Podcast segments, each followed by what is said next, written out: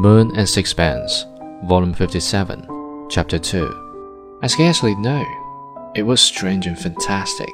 It was a vision of the beginnings of the world, the Garden of Eden, with Adam and Eve. Qu'est-ce It was a hymn to the beauty of the human form, male and female, and the praise of nature, sublime, indifferent, lovely, and cruel. It gave you an awful sense of the infinity of space and of the endlessness of time.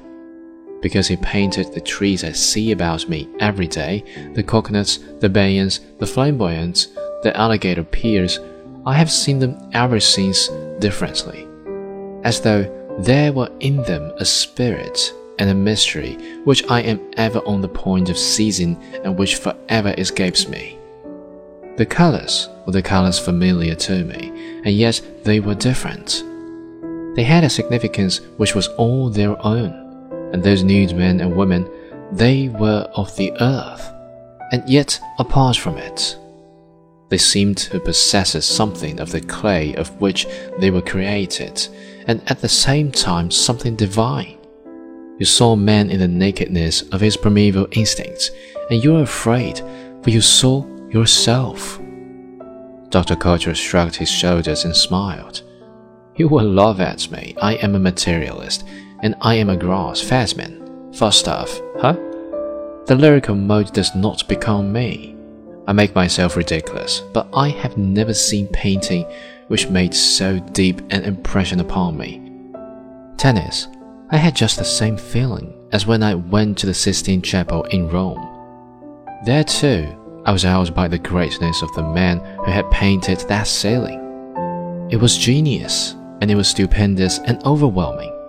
I felt small and insignificant. But you are prepared for the greatness of Michelangelo.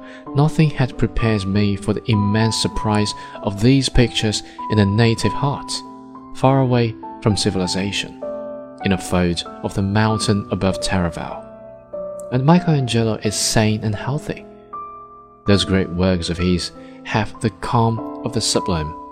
But here, notwithstanding beauty, was something troubling. I do not know what it was. It made me uneasy.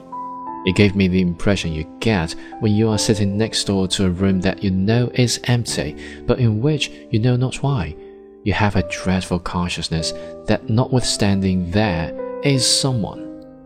You scold yourself, you know it is only your nerves, and yet, and yet, in a little while, it is impossible to resist the terror that seizes you, and you are helpless in the clutch of an unseen horror.